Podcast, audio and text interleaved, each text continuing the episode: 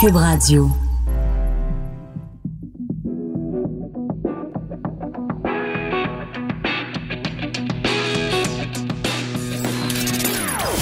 Des opinions bien à elle.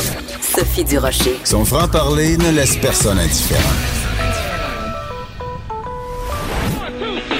On n'est pas obligé d'être d'accord. Bonjour tout le monde, c'est Sophie Durocher. On est le mercredi 11 mars 2020, une date qui va rester euh, dans la mémoire d'Harvey Weinstein puisque c'est aujourd'hui que celui qui a déjà été considéré comme le plus puissant producteur de, cinéma sur la planète a été condamné à 23 ans de prison pour euh, les cas de viol d'agression sexuelle pour lesquels il avait déjà été trouvé coupable. Un procès qui avait commencé en janvier. Comme il se passe beaucoup, beaucoup de choses sur la scène euh, juridique, on en parle avec Nicole Gibault, qui est juge à la retraite. Euh, Madame Gibault, bonjour. Bonjour, Sophie. Ben écoutez, c'est vraiment la journée des, des causes d'agression sexuelle. Un peu plus tard, on va parler évidemment de l'affaire Salvaille, mais d'abord commençons avec cette grosse nouvelle.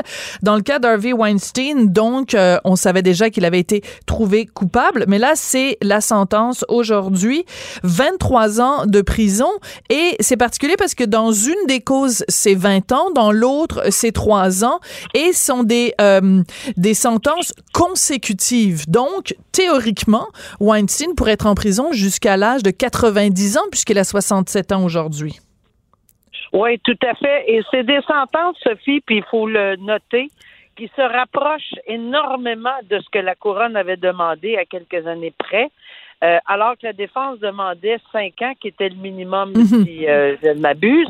Et euh, le message est extrêmement fort. Il faut dire que tous les éléments était présent pour euh, ce genre de sentence, à mon humble avis, parce que euh, le manque d'empathie, le manque de remords, en fait, il, il, a même dit apparemment, euh, alors qu'il témoignait sur sentence, que son nom va être marqué à jamais parce qu'il serait le premier ou la première victime du mouvement MeToo, mais c'est parce que c'est pas une victime du mouvement MeToo, là, c'est, c'est plutôt l'inverse. Là. Ben, en effet. sont les victimes qui il a un petit peu mal compris le principe. Là.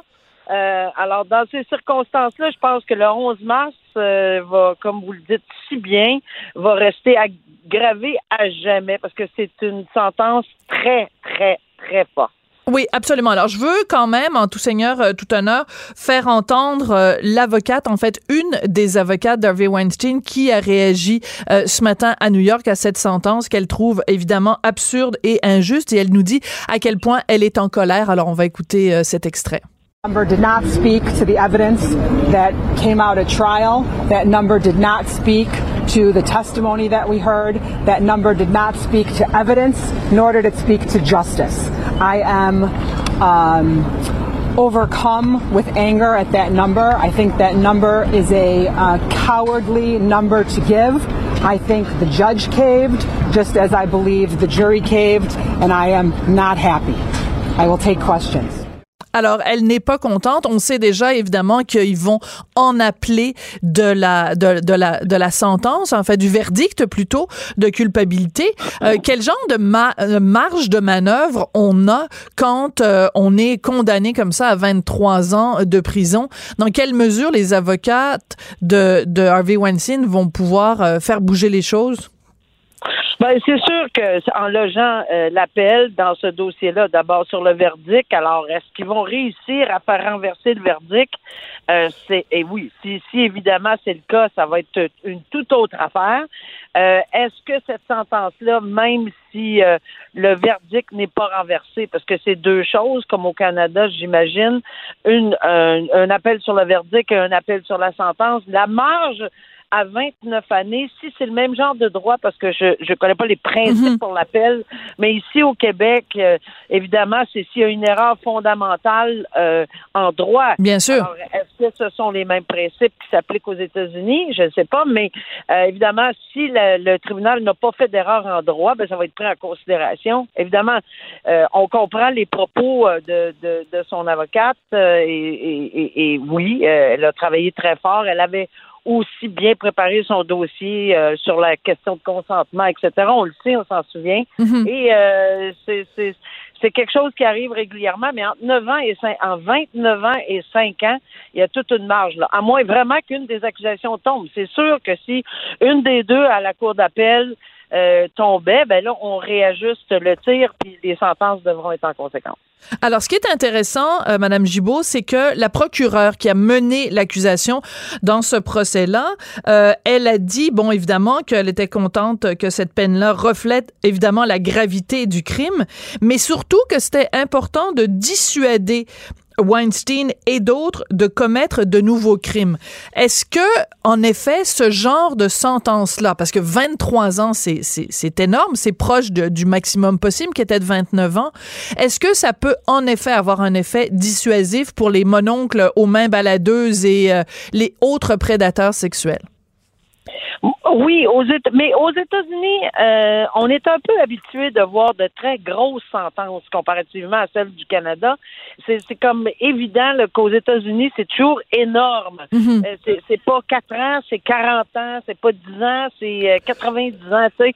Souvent, c'est comme ça qu'on les regarde. Mais oui, 23 ans, dans le cas d'un monsieur qui, euh, qui aux mains baladeuses, comme vous le dites bien, mais que ça a été un peu plus baladeur que ça parce qu'évidemment il y a viol là-dedans. Oui, c'est pour ça que je parlais de prédateurs sexuels, ouais.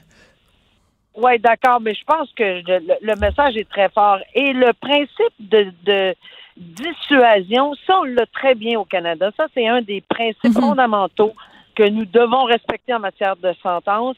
Et euh, ben, évidemment, je, sens qu'on a la même chose aux États-Unis. Le manque d'empathie, même chose chez nous. Manque de remords, même chose chez nous. Alors, ce sont tous des facteurs qui militent énormément contre lui. Au c'est pas en sa faveur du tout là.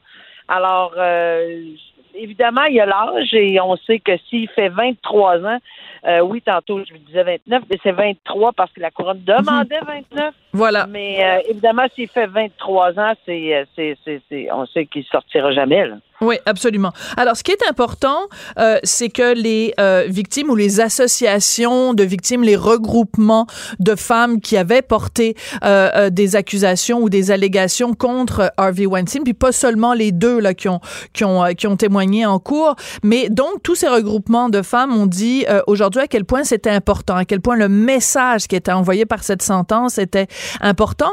Et il y en a certaines qui ont dit bon, c'est sûr que ça nous ramènera pas ce que que ça nous rendra pas ce qu'on a perdu aux mains de Harvey Weinstein. Par contre, c'est un peu un baume dans le cœur euh, de ces femmes qui ont vécu des choses absolument horribles. Donc, il y a l'effet dissuasif pour les agresseurs, mais il y a aussi une fonction de d'empathie et de et de résolution pour les victimes. Ça, c'est très important comme message aussi. Oui, la fonction réparatrice ou bombe, etc., c'est important. Puis j'ajoute que ils ont eu, il faut le souligner, là, puis on le dit toujours, que ce soit aux États-Unis, que mhm. ce soit au Canada, ils ont eu le courage Absolument. de, de, d'y aller. Et on s'en souvient, là, si on a le moindrement euh, été alerte dans ce procès-là, une des victimes avait été très, très malmenée euh, en contre-interrogatoire. C'est souvent ce qui fait peur aux gens, mais euh, et, souvent aux potentielles victimes qui veulent aller, qui veulent dénoncer parce qu'ils ont peur du contre-interrogatoire. Elle avait même crié à l'extérieur de la cour. C'est pas facile, mm. mais aujourd'hui, je suis convaincue que ces gens-là euh, ben, d'ailleurs, vous le soulevez, sont très, très fiers d'elle et j'entends la même chose de certaines personnes ici au Québec qui ont passé à travers des, dossiers très difficiles, mais qui, qui disent quand même aux gens d'y aller. C'est sûr qu'on n'a pas, on n'a pas tous la même façon de recevoir euh, cette façon-là à la cour. Là. Est-ce qu'on est capable de se mettre un, une grille ou enfin de se faire une armure? Mhm. C'est pas facile. mais quand même, le message est passé. Oui, c'est ça. C'est qu'en fait, le, le, message, de façon générale, aux euh, victimes, c'est de dire oui, peut-être le processus euh, euh, dans, dans une, à l'intérieur d'une cour de justice est difficile. Un contre-interrogatoire, c'est pénible, c'est très déstabilisant, c'est très agressant, mais au final, justice est rendue. Si justice n'avait pas été rendue, ça aurait été une claque en pleine face. Mais là, justice est rendue. Un, il a été trouvé coupable. Et deux, la sentence est quand même exemplaire. Donc, c'est dans ce sens-là que ça peut encourager, ça peut avoir un effet d'entraînement, d'encouragement à des victimes qui peut-être étaient réticentes puis se disaient, ben là, voir si je vais aller me présenter en cours. Ben là, justice est rendue. Donc, c'est un encouragement aux victimes d'aller de l'avant. Tout à fait, mais je vais ajouter quelque chose, même il y a un acquittement en bout de ligne, parce que je l'ai vécu dans mm. mes salles de cours par obligation de, en droit. Mais je, on, écoutez, on a toujours, en tout cas, moi, je l'ai toujours fait, puis je pense qu'il faut le souligner. Les gens qui s'avancent, à moins de se faire traiter de, de, de, de, question de, de, crédibilité puis d'être menteur ou quoi que ce soit. Mais souvent, c'est parce que euh, on n'est pas en mesure de faire la part des choses et qu'un mhm. doute euh, est, toujours soulevé. Mais ce n'est pas parce que euh, on ne réussit pas qu'on on, devrait être à terre. Au contraire, on devrait toujours demeurer fier de nous, d'avoir monté aux barricades, d'avoir déclaré, mm. d'avoir dit la vérité. Parce que si on dit la vérité, ben on dort très très bien. Absolument. C'est pour ça que, bon, dans la cause Goméchi, on reviendra pas encore là-dessus, mais ce qui avait été reproché aux trois plaignantes, c'est d'avoir omis de l'information et d'avoir euh, euh, menti carrément, euh, soit aux policiers, soit à leurs avocates, à leurs procureurs, soit aux, juges. Et c'est ce qui a fait capoter, en fait, le, le, dossier, ce qui a fait que Goméchi a été acquitté. Bon, l'autre cause dont je veux absolument vous parler, Madame Gibault, c'est évidemment la cause Éric Salvaire, parce qu'il retourne en cours aujourd'hui. On va savoir donc si euh, la, la, poursuite, euh, euh, la défense, pardon, présente une, une contre-preuve. On va savoir tout ça. Mais ce qui est intéressant, le développement, évidemment, c'est cette information des, des collègues du 98.5 FM qui ont sorti le fait qu'il y avait une autre plainte concernant Éric Salvaille. Dans quelle mesure, bon, on sait que c'est un procès devant juge, mais dans quelle mesure, quand même, ça vient teinter la cause Salvaille, cette nouvelle information-là? Euh, je vous dirais de façon très catégorique, aucunement. Euh, parce que c'est vraiment quelque chose qui est arrivé, qui m'est arrivé, qui, arrive régulièrement ou mhm. pendant ou au cours d'un procès, il y a des bris de conditions dans quelque chose d'autre, une autre infraction est commise, etc. Mais non, ça vient pas teinter le procès d'Éric Salvaille parce que euh, c'est sûr que ça vient teinter probablement dans, dans l'esprit public. Oui, ça, le tribunal public, c'est une autre chose. Mais devant la cour, devant le juge seul, ici, euh, non, euh, ça ne peut pas. La preuve est close. Il n'en fera même pas mention. Ça, ça lui passera même pas. Évidemment, il va l'entendre comme tout le monde, mais il va évidemment euh, c'est très clair pour le tribunal qu'on ne peut pas prendre ceci en considération et on l'évacue automatiquement sur une décision en droit. Ça, c'est clair, clair, clair.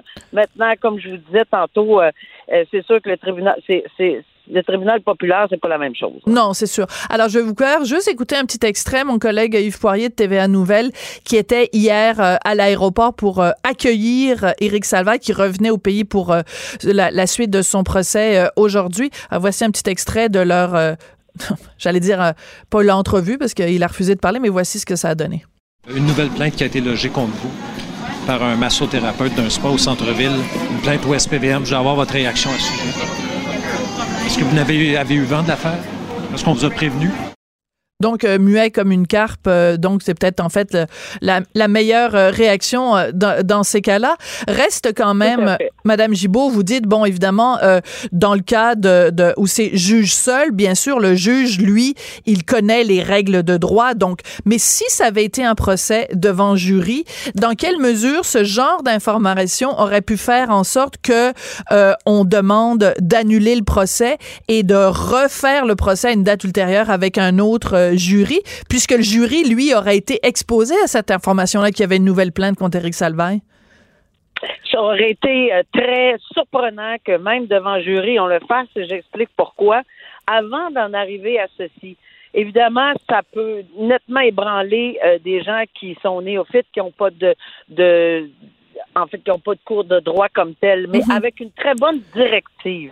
Un juge ou une juge euh, revient sur le banc, explique au jury, écoutez, vous avez sûrement, parce que vous n'êtes pas séquestré, entendu parler, ou vous entendrez parler Hmm. peut-être que vous devez l'évacuer, vous devez euh, ne pas en prendre considération. Mais c'est sûr qu'on ne peut pas rentrer dans la tête de ces 12 C'est personnes-là et surtout pas dans la salle des de, de- délibération. Est-ce que ça aurait influencé? Il n'y a pas un avocat de défense qui aurait apprécié que cette nouvelle-là sorte pendant un procès devant le jury, mais on n'aurait pas euh, évacué le procès, on n'aurait pas déclaré euh, un ajournement de procès euh, pour ça. Euh, parce que premièrement, c'est une plainte, on le répète, ce n'est pas un dossier qui est, qui est accepté par le DPCP encore. Mhm. Ce n'est qu'une plainte. Alors, c'est une enquête qui est en cours. Encore plus quand c'est une enquête en cours, il n'y a rien qui, qui- est clair et précis. Ça se peut qu'il n'y ait rien de déposé. Absolument. Puis il bénéficie bien sûr, comme tout le monde euh, au Québec et au Canada, de la présomption d'innocence. Et en fait, il faut se féliciter justement qu'on soit dans un état de droit et que le juge dans la cause euh, ne se base que sur la preuve. Tu sais, on n'est pas dans une république de bananes quelque part où euh, on c'est à la tête du client là. Ah, bon, lui, on l'aime pas lui, où il y a des rumeurs puis on, on le condamne. Ben non, on vit dans un état de droit et tout le monde a le droit à un procès juste et équitable. Alors, ben merci beaucoup, euh, Madame Gibault, toujours euh, intéressant euh, de se parler. Et puis, euh, ben on continue à suivre ça aujourd'hui, bien sûr, euh, la suite du procès d'Éric Salvaille pour euh, agression sexuelle et séquestration. Merci beaucoup. Merci à vous. On n'est pas obligé d'être d'accord. Pour nous rejoindre en studio, Studio à commercial cube.radio. Appelez ou textez 187 Cube Radio. 1877 827 2346. Dimanche, c'était la journée internationale des droits de la femme. Et dans les médias, évidemment, on a beaucoup parlé des droits des femmes. Et dans le New York Times, qui est quand même une publication prestigieuse aux États-Unis et en plus distribuée partout à travers le monde, dans les toutes premières pages du journal, dans l'édition de dimanche, c'était euh, une page complète sur la vilaine loi 21 et on y présentait le portrait de quatre femmes présentées comme étant des victimes de la loi 21. Ça a fait sursauter beaucoup de gens parce que ben il y a plein de femmes qui sont pour la loi 21. Bizarrement, elles ne se retrouvaient pas dans l'article du New York Times. Il y avait peut-être deux lignes sur une femme qui était en faveur de la loi 21. Tout le reste, c'était vraiment une charge à fond de train contre la loi 21. Il y a même des gens qui pensent que le gouvernement du Québec, qui a quand même instauré la loi 21, devrait carrément demander des explications au New York Times. On en parle avec Norman Cornett, qui est euh, professeur et qui est spécialiste en sciences de la religion. Bonjour, Monsieur Cornett. Bonjour, merci pour l'invitation. Ça fait plaisir. Quand vous avez vu euh, ce texte du New York Times avec beaucoup de photos, chacune des quatre femmes dont on parle, euh, dans- qui, ont, qui témoignent dans l'article, ont, ont droit à d'immenses photos très léchées. Comment vous avez réagi dans- devant cet article? Mais d'abord, ce n'est pas tous les jours que le Québec fait les manchettes, encore moins une page couverture dans le New York Times. Il s'agit d'un quotidien de renom international et ça dans le cadre de la journée internationale des femmes. Or, cette association entre la loi 21 et la journée internationale des femmes par euh, l'implication était que les femmes sont victimes de la loi 21. Et quatre jeunes femmes, et je tiens à souligner en tant que spécialiste en sciences des religions, deux des femmes euh, qui rendent témoignage ont choisi, ne, ce n'est pas nécessaire qu'elles portent un symbole religieux. Euh, entre autres, euh, la Sikh Amirat Kaur, elle, c'est elle qui a, de son propre chef, a décidé. La plupart des femmes Sikhs ne portent Ne pas porte de pas. turban. C'est Mais, ça. Dans la religion sikh, c'est l'homme qui porte le turban et il y a une infime minorité de femmes qui le portent. Et l'autre exemple, je pense, c'est Euh, il y a une femme juive. Non, euh, la femme juive, elle le fait à, à cause de la loi juive, Euh, mais euh, elle est orthodoxe. Et il y a une, une jeune femme musulmane qui, elle, vient d'une famille euh, séculier, mus- musulman, mais qui ne pratique pas, mais qui a choisi de porter le hijab. Et dans les deux cas, et l'enseignante sikh et l'enseignante musulmane, on est en plein dans la politique identitaire. Toutes les deux disent qu'elles le portent pour affirmer leur identité, soit comme sikh, euh, soit comme musulmane. Et dans le cas de l'enseignante juive orthodoxe, pourquoi elle le porte? Parce que selon la loi juive, euh, c'est une façon d'afficher qu'elle est femme mariée et qu'elle respecte ses engagements comme femme. Et je tiens à souligner, et dans le cas d'islam, et dans le cas du judaïsme, que veut dire la Torah, qui est la base même du, du judaïsme? Ça veut dire la loi. Que... C'est intéressant. Ouais. Oui, c'est ça. Donc, ce sont des femmes, pour le, pour le dire comme ça, qui placent donc la loi de leur Dieu au-delà de la loi de l'État québécois, donc euh, euh, qui a été euh, votée et qui est appuyée. Bon, il faut, c'est important de le mentionner par 70% de la population.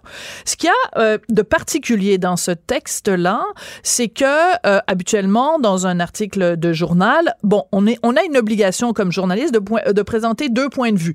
Donc, si on pré- présente du point de vue des gens qui sont contre la loi 21, notre obligation journalistique, c'est aussi de présenter le point de vue inverse. Or, ben, je l'ai remarqué, puis j'imagine que vous avez remarqué également, il y a trois lignes dans le texte sur une femme qui dit ben moi j'ai fui un pays où euh, il y avait justement des lois religieuses très fortes et je suis très contente de venir ici au Québec où il y a la loi 21.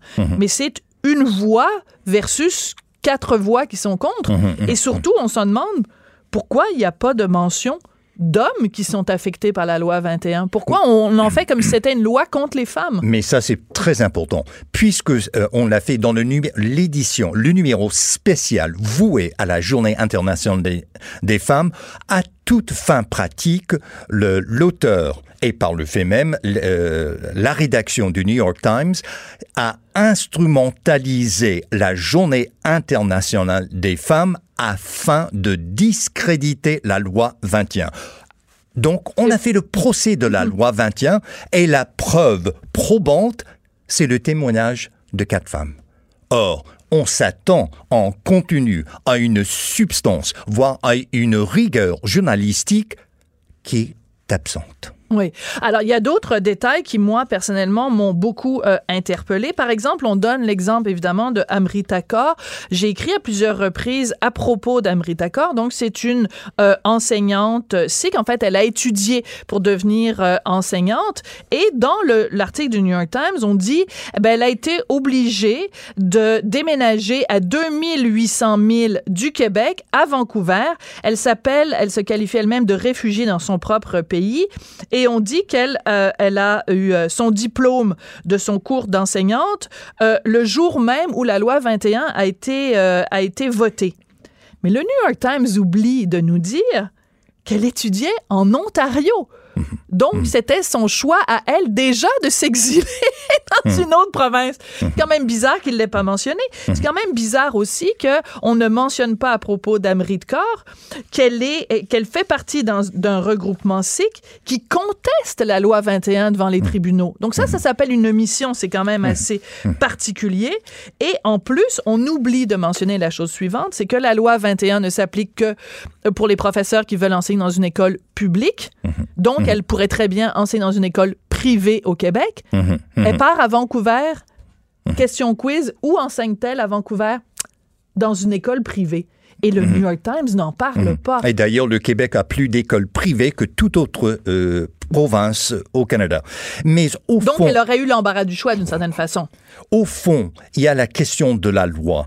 Euh, dans les religions abrahamiques, monothéistes, que ce soit le judaïsme, que ce soit le christianisme avec le droit canonique, qui est un des corpus des lois les plus importantes dans l'histoire euh, des, des religions, et la loi islamique, la charia, on parle de loi divine, donc de loi absolue. La question euh, avec la loi 21, dans l'espace public, quelle, quelle est la primauté? Est-ce que c'est la loi religieuse ou bien la loi civique, la loi civile? Et or, euh, on, tôt ou tard, on va il faut réconcilier que c'est la raison qu'on a établi le, le sé- sécularisme des États euh, séculiers, c'est que quand on prétend que c'est une loi divine, absolue, avec aucun compromis, mais comment gérer la société qui est, c'est la raison, c'est le propre d'un gouvernement. Or, pour gérer la différence, on met tous et chacun sur un même pied d'égalité. Et chacune de ces religions va insister sur sa primauté.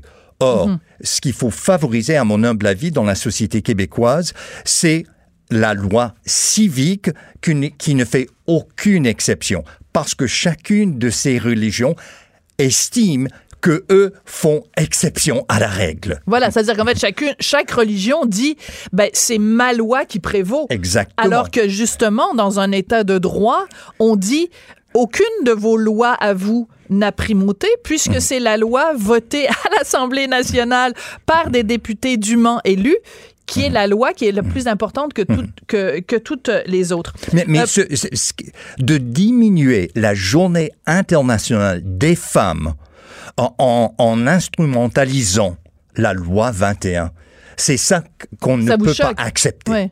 Parce que euh, quand on parle des femmes euh, victimes, ce n'est malheureusement ce n'est pas ça qui manque. Donc il faut établir ce qu'on appelle en philosophie une hiérarchie des valeurs. Or, ce qu'on a mis en avant au au monde, on a présenté la loi 21 comme qui brime, qui persécute, qui, qui oppresse et qui en fait des femmes des victimes. Or, on a, c'est, c'est un, un argument réducteur. D'ailleurs, en parlant d'argument, dans cette chronique qui fait une page complète, comme vous avez dit, il n'y a aucun argumentaire. Il y a aucun dans les fait. motifs. Il n'y a pas de fait, il n'y a pas de données, il n'y a pas de statistiques. Or, on- a, c'est tout, tout est axé sur le plan affectif, avec cette force de frappe, cette charge affective. Oh, les femmes au Québec sont victimes. Ouais. Et, euh, oui, puis il y a différentes citations. Il y a une femme qui dit, ben moi, me, me demander d'enlever euh, mon, euh, mon mon signe religieux, c'est comme si on me demandait de me couper un membre. Il y en a une autre, c'est ça, on l'a dit, qui dit, je suis un réfu- une réfugiée dans mon propre pays. Elles ont parfaitement le droit, bien sûr, c'est tout à fait légitime d'avoir ça, mais on s'attend quand même de la part du New York Times à ce qu'il y ait un petit peu plus d'argumentaire ou de faits ou de statistiques à la rigueur. Pourquoi on n'a pas parlé, par exemple, à ces deux femmes qui ont déposé un affidavit euh, dans le cadre de la contestation de la loi 21, ces deux femmes musulmanes qui disent que leurs filles se font euh, f- sont, sont l'objet de prosélytisme de la part, d'éducatrices euh, en garderie et que leurs filles se font, se font dire comment ça se fait que tu fais pas une prière à Allah à la fin du repas euh, quand elles sont en contact avec des éducatrices euh, voilées. C'est bizarre. Elles sont pas interviewées dans le New York Times et je tiens à spécifier que c'est un texte de Dan Bilevski qui est donc le correspondant du New York Times au Québec qui a vécu pendant longtemps euh, à, l'étranger mais qui est originaire de, de Montréal et on lui a lancé une invitation. Hein, Hugo, notre recherchiste, l'a contacté dès lundi pour lui demander de venir euh, à l'émission nous parler de ça. Ça a l'air qu'il est ben, ben, ben, ben, ben, occupé avec le coronavirus puis qu'il n'a pas le temps de venir euh, nous parler. Merci beaucoup, Normand Cornette. C'est un, un débat très intéressant. Et bon, alors vous irez lire l'article du New York Times et on va voir si le gouvernement du Québec qui, a prom- qui, a, qui, a, qui a fait la promulgation de cette loi 21, euh, ce qu'ils ont à dire, euh, la façon dont c'est traité dans le New York Times et sur la scène internationale. Merci beaucoup. Merci. On n'est pas obligé d'être d'accord, mais on peut en parler. Sophie Durocher, on n'est pas obligé d'être d'accord. Cube Radio.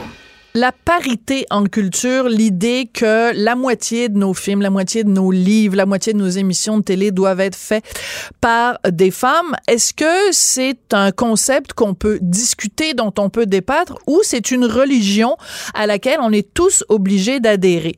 Euh, vous vous souvenez peut-être, euh, il y a quelques mois, j'avais fait une entrevue avec Étienne Goulet, c'est un réalisateur qui, lui, dit, ben écoutez, moi, je, je, je pense qu'il faudrait en débattre. Je suis pas sûre que euh, c'est, on est tous obligés de viser la parité dans le domaine culturel, d'autant plus que c'est, dans certains cas, au détriment euh, d'une, d'un, d'un certain équilibre. On fait une discrimination positive. Bref, ce même Étienne Goulet a déposé une plainte à Radio-Canada parce qu'il y avait un reportage qui était fait sur la parité dans le domaine du cinéma.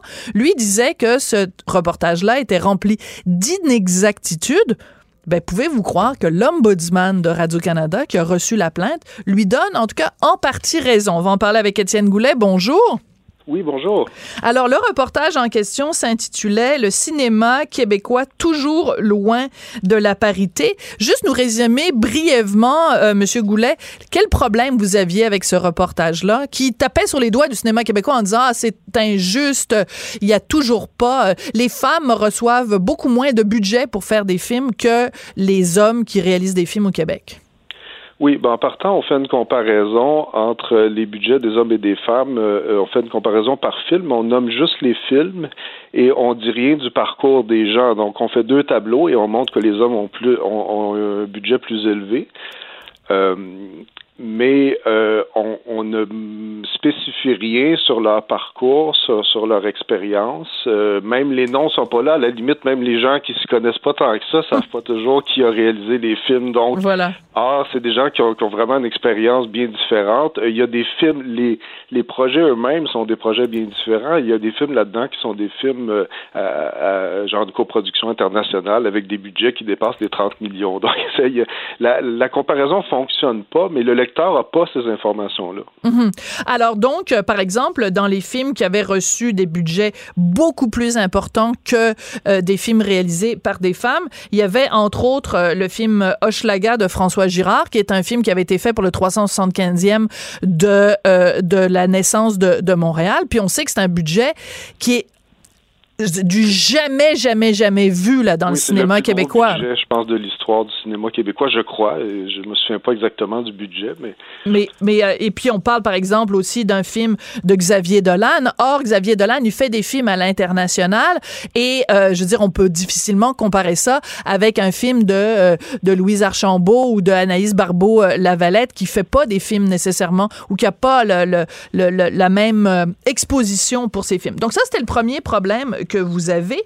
Ce qui est intéressant, c'est que donc vous déposez cette plainte à Radio-Canada en disant, écoutez, il y a des faits qui manquent, les comparaisons sont boiteuses, et en plus, vous dites, ben, on a, on a comparé euh, les, euh, les, les budgets alloués aux films faits par des femmes et les budgets alloués aux films faits par des hommes, sans tenir compte du fait qu'en proportion, il y a beaucoup plus d'hommes réalisateurs au Québec que de femmes. Donc, on peut pas demander un 50% si la population cinématographique n'est pas constituée à 50 de femmes.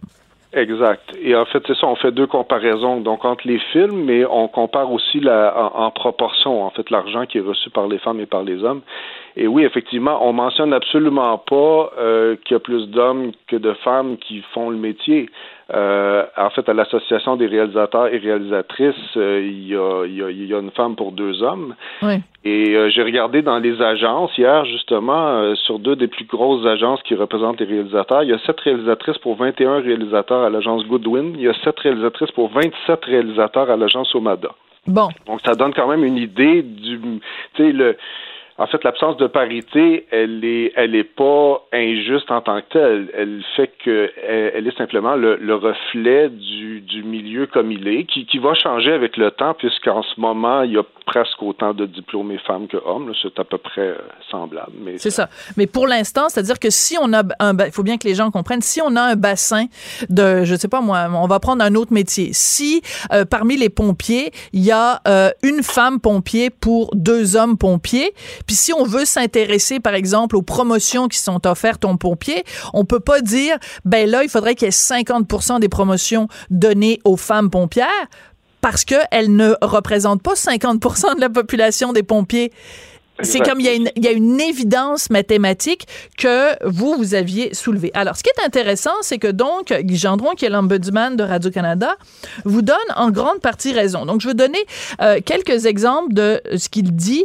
Il dit, en particulier, je suis préoccupé par le fait que la journaliste qui a fait le reportage n'ait cité que des femmes à 14 reprises et qu'elle n'ait pas, selon ce qu'elle a dit à l'Ombudsman, senti l'utilité de parler à un réalisateur ou à tout le moins à l'association représentant à la fois des réalisateurs et des réalisatrices.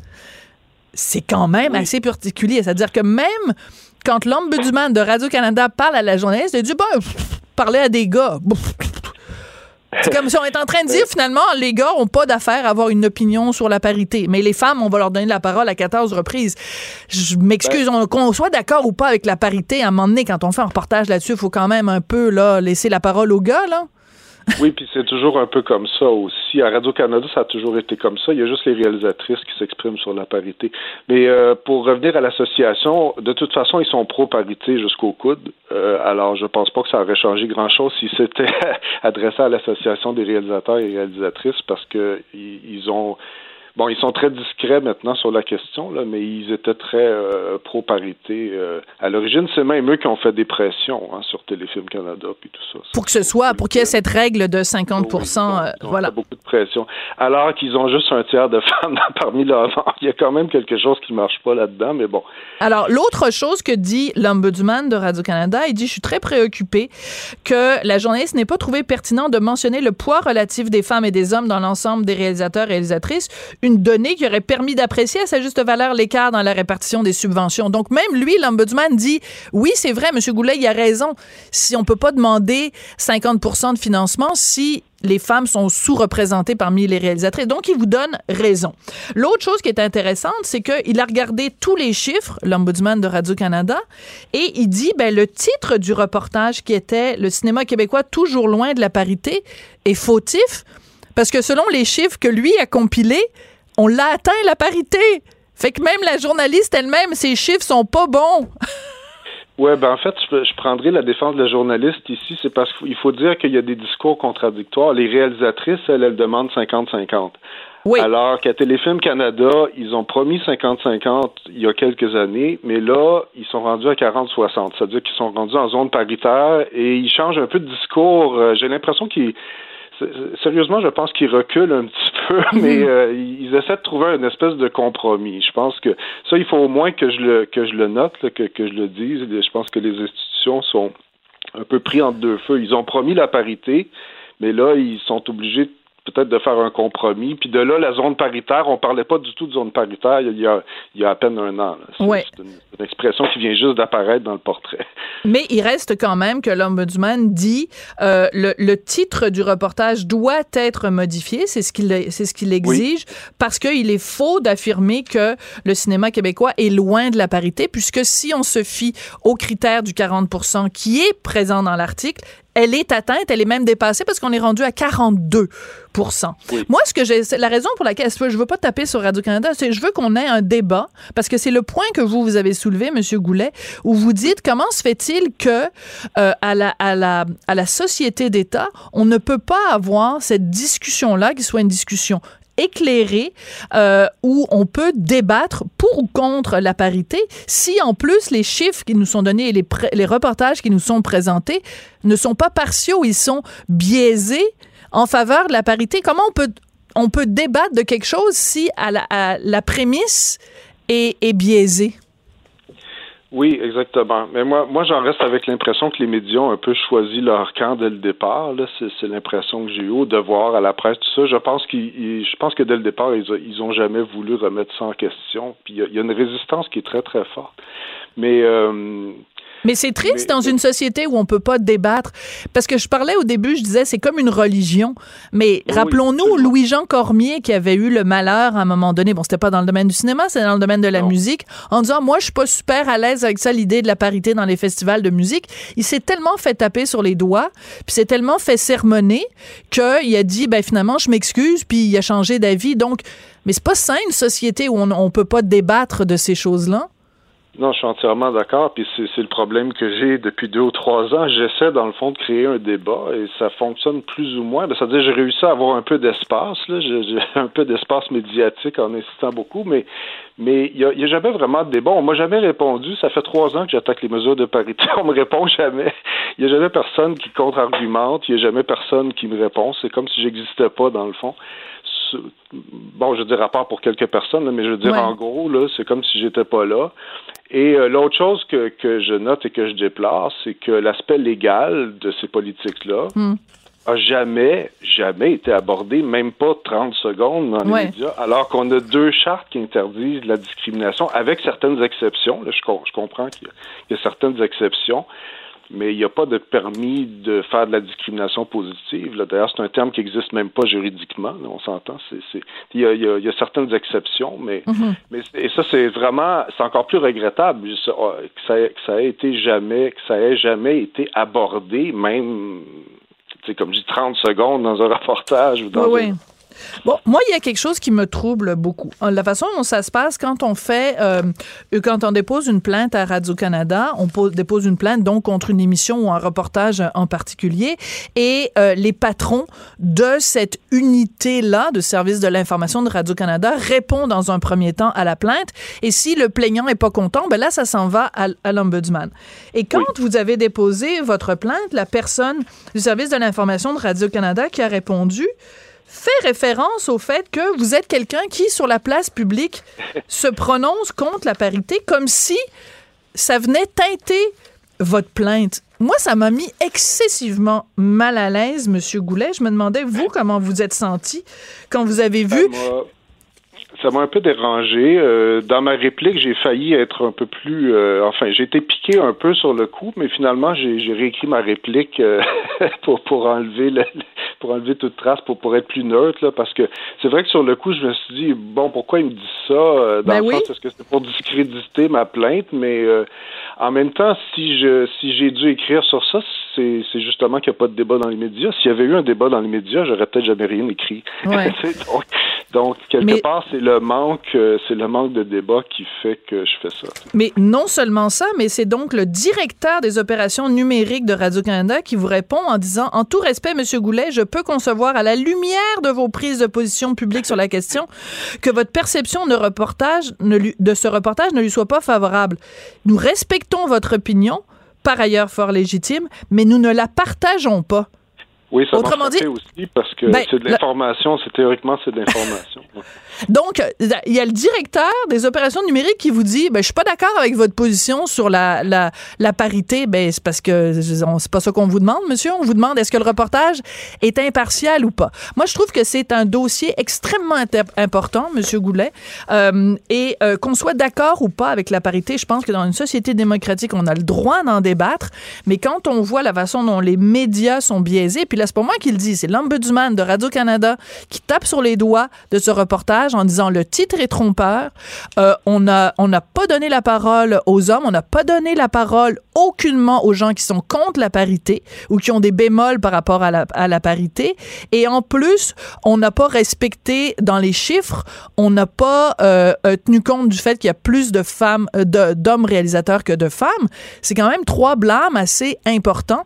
Donc, euh, est-ce qu'on peut débattre de façon intelligente de la parité, mais avec des informations qui sont vraies? C'est drôlement intéressant. Je pense que c'est pas la dernière fois qu'on se parle de ça. Merci beaucoup, le réalisateur. Je, je- je vous remercie aussi. Merci, le réalisateur Étienne Goulet.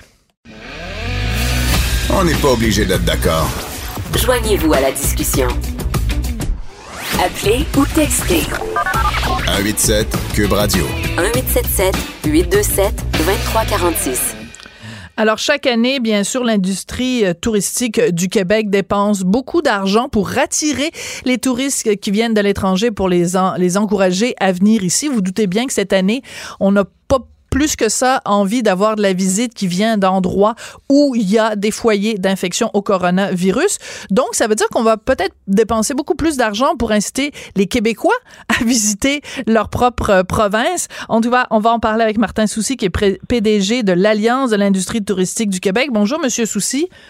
Bonjour. Quels sont les pays euh, où il y a en ce moment des foyers du coronavirus euh, où on va y aller, euh, on va mettre la pédale pour pas trop les inciter à venir nous rendre visite?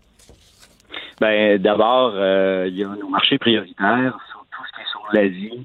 Nos investissements ont été stoppés, ainsi que, que l'Europe. Donc, euh, pour le moment, on va reprendre ces investissements-là pour pouvoir les diriger vers les marchés plus de, de proximité. Pour savoir, par exemple, en France, le, le- le gouvernement français indiquait euh, à la population même de ne pas voyager. Euh, donc, euh, prioritairement, très concrètement, la France, l'Allemagne, euh, la Grande-Bretagne, ainsi naturellement, la- on, on travaille ici en Asie au niveau de la Chine, euh, du Japon et de la Corée. D'accord. Alors, vous m'avez dit France, euh, Allemagne, Italie et euh, Asie, euh, c'est donc la Chine et euh, la Corée. Euh, donc, parce que normalement, euh, ces marchés-là sont des marchés énormes. On sait qu'au cours des dernières années, par exemple, le tourisme chinois représente énormément d'argent pour le Québec. Donc, est-ce qu'on peut d'ores et déjà mettre un prix là-dessus? C'est-à-dire que le fait qu'il n'y a pas de touristes chinois qui vont venir nous rendre visite au Québec, est-ce qu'on peut déjà déjà chiffré les pertes que ça représente pour le tourisme au Québec? Votre question est excellente, mais je la remettrai dans le contexte suivant. La, fréquentation sur les 35 millions de touristes au, Québec, de touristes, il y a, euh, la, Chine représente 0,6% de l'ensemble de la fréquentation, puis l'équivalent de 1,1 des, des dépenses touristiques qui sont de l'ordre d'une dizaine de, millions, euh, de dizaines de milliards de dollars. OK, donc, c'est pas énorme c'est un marché en c'est 220 environ 220 000 touristes chinois sur les 35 millions. Donc euh, pas énorme, mais c'est un marché qui est en croissance pour les prochaines années. Ce qu'il va falloir en ce moment, c'est d'être prêt à rebondir au, moment que les conditions vont être favorables. Donc ça représente un bon apport. Et euh, d'ailleurs, on travaille des stratégies de rebond en ce moment. C'est ça qui est important pour la destination. D'accord. Alors donc sur ce 35 millions, euh, quel est en fait quel est le pays qui nous envoie le plus de touristes au Québec pour mettre ça simple? Ah, de façon très simple, là, ce sont les États-Unis l'Ontario hors Québec. Là. 73 des touristes euh, qui sont pas du marché intérieur proviennent euh, des euh, États-Unis et de l'Ontario. D'accord. Donc, vous, vous allez continuer à faire des campagnes aux États-Unis et en Ontario pour encourager les gens à venir au Québec. Mais parallèlement à ça, vous voulez aussi encourager les Québécois eux-mêmes à, euh, puisque de toute façon, on se fait dire par le gouvernement de limiter nos déplacements, de faire du tourisme dans notre propre province. Est-ce que les stratégies pour encourager les Québécois à visiter le Québec sont les mêmes que celles pour séduire les Français ou les, ou les Chinois? Est-ce qu'on procède de la même façon? Il y a des bases qui vont euh, qui s'adaptent à chacun des marchés. Euh, une des bases, c'est d'abord la campagne Lâcher prise qui a été lancée euh, récemment, donc qui invite les gens à décrocher au Québec parce qu'on visite pas le Québec, on le vit. Et ça, on le présentait à beaucoup de, la population locale. Et mm-hmm. ici, et on, voit que ça a de l'effet, les gens ont le frisson. Et à partir de là, on a pas de campagne à l'intra-Québec qui est, plus nationale. les dernières datent de 2014. Puis une des qu'on est en analyse avec le ministère du Tourisme également et l'ensemble des partenaires, mais c'est de créer cette campagne là à laquelle chacune des régions qui vont vouloir euh, présenter les, euh, les, caractéristiques de chaque région, mais c'est de réouvrir les yeux des Québécois, dans le fond, en les rassurant qu'on est une destination sécuritaire et qui, comme je le disais, les, les, les, les Québécois ont vu beaucoup euh, de pays maintenant et peut-être pas autant de régions. Donc, euh, mhm. quelle bonne occasion euh, de, faire redécouvrir le Québec, dans le fond. D'accord. Mais vous dites que c'est important de dire aux Québécois que le Québec est une destination sécuritaire. Je veux pas être oiseau de malheur et je veux pas être hyper pessimiste, mais je rajouterais pour l'instant. C'est-à-dire que quand on écoute les autorités, elles nous disent, bon, il y a des foyers de coronavirus à l'étranger, en Italie, en Chine, en Iran et tout ça, mais au fur et à mesure, il va y avoir de la transmission locale. Donc, il va y avoir un moment donné où peut-être, d'ici l'été, peut-être que le gouvernement va dire, écoutez, pas de rassemblement de plus de 1000 personnes. Donc ça, ça va être dur pour les festivals au Québec. Et peut-être, à un moment donné, va venir aussi, le gouvernement pourrait éventuellement nous dire, éviter les déplacements même à l'intérieur de la province. Est-ce que vous avez ça dans vos scénarios comme un plan B pour l'industrie touristique? Ben effectivement, là, on est dans des éléments qui sont spéculatifs. C'est ce qu'on veut éviter dans le fond, parce que on a très confiance dans les, mesures de confinement qu'on a au Québec, dans les orientations que la santé publique au Québec et au Canada vont, vont donner pour la population. On est dans l'ordre des possibilités. Et à ce moment-là, c'est euh, de regarder les mesures que le gouvernement pourra mettre en place pour soutenir les entreprises et les entrepreneurs qui vont souffrir le plus d'une situation qui est très extrême. Euh, donc, euh, moi, je suis quelqu'un d'optimiste, je vais rester confiant qu'on ne sera jamais dans, le cas de figure de l'Italie. Et euh, justement, parce qu'on va être préventif au Québec, les cas sont, sont peu nombreux en ce moment. Et à cet égard-là, si dans l'éventualité où ça arrive, ben c'est c'est l'ensemble de l'économie du Québec qui, qui, serait touché par ça. Mais je reste confiant dans le fait qu'on ne tombe pas dans ce cas de figure-là, que la situation puisse se calmer. D'accord, je comprends. Moi aussi, j'aimerais ça être euh, être confiante et euh, et pas faire de scénario catastrophe. Mais la meilleure façon de se préparer, c'est mieux vaut prévenir que guérir. Parce que je suis sûre que il y a un mois et demi en Italie, les gens se disaient pas euh, un jour c'est le pays au complet qui va être en, en, confinement. Vous comprenez ce que je veux dire Donc, pour l'instant, vous sentez quand vous parlez aux gens qui sont membres de de, de l'alliance donc de de l'industrie touristique, est-ce que l'industrie, est-ce que les gens de l'industrie sont inquiets ou ils se disent ben on va arriver avec les, les touristes québécois à équilibrer, à compenser pour les manques à gagner des, des touristes qui viennent de l'extérieur? Ben, écoutez, je, pense que la circulation d'informations en ce moment, 2020, euh, a matière à, inquiéter la, la, la population hein, que nos entrepreneurs touristiques. Euh, c'est certain que nous, dans le fond, les, plans de contingence qu'on met en place, on pense qu'on va pouvoir compenser, limiter les impacts, toutes choses étant mhm. égales par ailleurs. Chaque matin, on est sur le factuel. Est-ce qu'il y a ou pas des annulations? Et si oui, quel est le nombre? C'est là-dessus qu'on se base pour euh, faire nos analyses. À tous les matins, vous, vous calculez combien il y a d'annulations. Donc, mettons ce matin, là, vous, vous, pouvez nous dire, par exemple, au Québec, il y a eu combien d'annulations de gens de l'extérieur pour, euh, pour la province du Québec? En ce moment, on n'est pas dans le cas de figure des annulations sur euh, l'aviation massive pour la prochaine saison. Il y a de l'inquiétude. Les clients parlent et euh, veulent savoir quelles sont les mesures sanitaires qui sont en place, par exemple, dans les hôtels ou autres. Et euh, peut-être plus dans le réseau de distribution sur le moment où on réserve en ce moment. Et c'est là qu'il y a peut-être une, différence. Mais en ce moment, la saison n'est pas en péril et il n'y a pas catastrophe. Alors, vous nous rassurez en disant la, la saison n'est pas en péril. Moi, je rajouterais pour l'instant. Merci beaucoup. Martin Soucy, donc président directeur général de l'Alliance de l'industrie touristique au Québec. Merci beaucoup. On se retrouve demain.